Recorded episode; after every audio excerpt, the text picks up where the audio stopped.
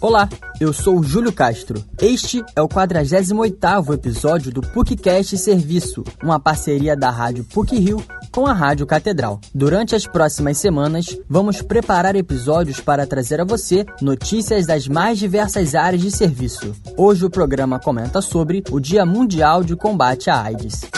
1 de dezembro é conhecido como Dia Mundial de Combate à AIDS. A data foi instituída pela Organização Mundial da Saúde em 1988, como uma maneira de despertar na sociedade a necessidade de apoiar as pessoas envolvidas na luta contra o HIV e de aperfeiçoar a compreensão sobre o vírus como um problema de saúde pública global. Este dia é dedicado a conhecer mais a respeito de um agente patogênico que ainda infecta 1,7 milhão de pessoas a cada ano e mata cerca de 690 mil o Dia Internacional contra a AIDS, celebrado no Brasil desde os anos 80, integra um evento anual ao evocar as atividades de enfrentamento ao vírus em curso e também por encorajar novas iniciativas que contribuem para construir uma ação permanente contra a doença. Um exemplo do qual é importante a propagação de informações verídicas é a respeito da diferença entre AIDS e HIV. Palavras que muitas vezes são colocadas como sinônimos, mas que apresentam significados diferentes. A médica infectologista, especializada em controle de infecção hospitalar, Keila Freitas, explica a diferença entre esses dois termos tem uma diferença bastante importante. O HIV é o vírus, o vírus da imunodeficiência humana. É igual falar o vírus SARS-CoV-2.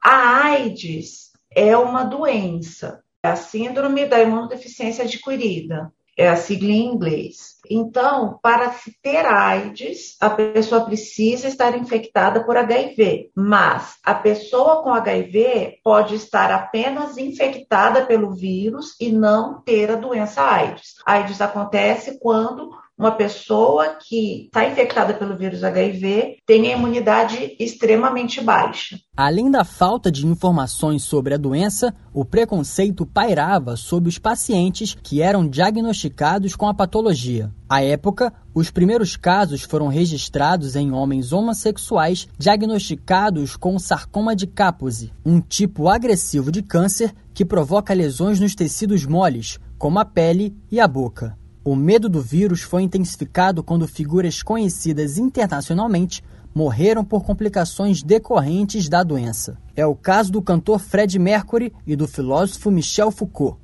No Brasil, onde os primeiros relatos do vírus apareceram em 1982, a morte dos cantores Renato Russo e Cazuza aumentou a percepção da gravidade sobre a doença. A infectologista Keila Freitas esclarece o motivo pelo qual, na década de 80, a síndrome da imunodeficiência adquirida era uma incógnita para os médicos porque naquela época o vírus havia acabado de ser descoberto, na verdade, antes disso ainda nem se sabia que era um vírus. É, começou com a observação de homens jovens homossexuais com doenças que até então se via em idosos. Então, doenças de pessoas com imunidade baixa e jovens, a princípio sem comorbidade, morrendo dessas doenças, especialmente doenças como o sarcoma de Kaposi, que é um, um tipo de câncer de pele, mas que também pode acometer órgãos né, internos. Então, nessa época que depois desse boom, que foi identificado que essa condição era causada pelo vírus HIV, ainda não se tinha nenhum tratamento. Muitas vezes, quando ela já fazia o diagnóstico, ela já estava na fase AIDS. Por isso que muitas vezes a pessoa falecia meses após o diagnóstico. Pelo aumento do número de casos por transmissão, principalmente na comunidade LGBTQIA, a presença do vírus HIV alcançou proporções continentais. A Organização Mundial da Saúde classifica uma pandemia como uma disseminação global de uma nova doença, como é o caso do vírus SARS-CoV-2, causador da Covid-19. A médica infectologista e pesquisadora do Laboratório de Pesquisa Clínica em DST e AIDS do Instituto Nacional de Infectologia, Evandro Chagas, Brenda Hoagland esclarece que o termo pandemia pode ser aplicado para o vírus HIV.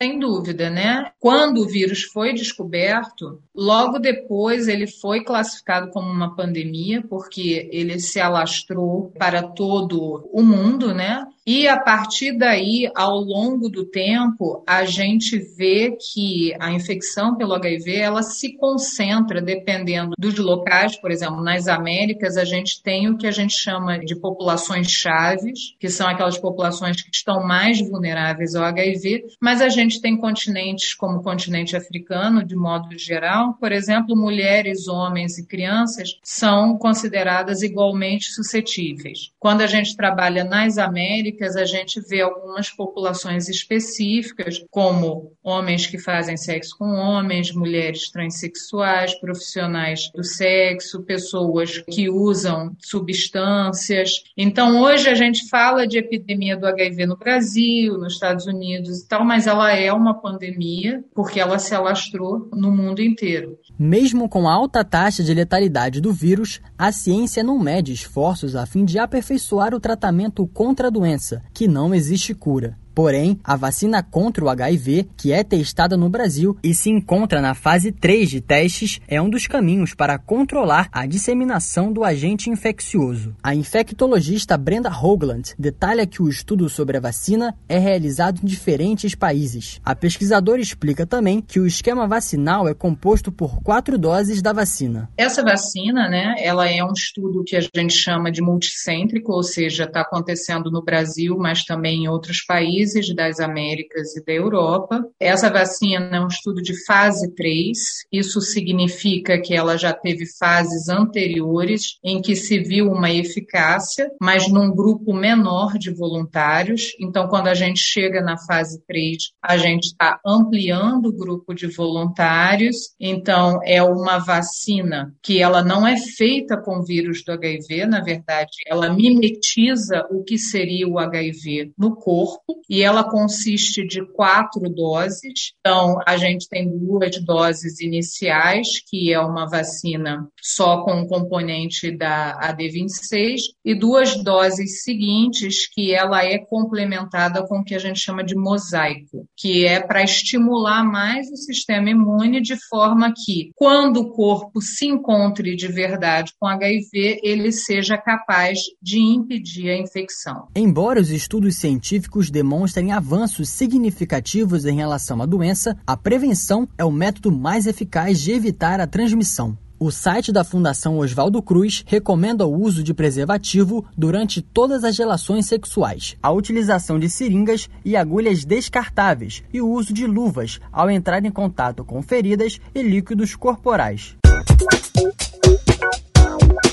Esse episódio teve produção e edição sonora por Júlio Castro, com supervisão e edição de Célio Campos. Lembramos que a Rádio PUC faz parte do Comunicar, que é coordenado pela professora Lilian Sabac. Voltamos na próxima sexta-feira. Até lá!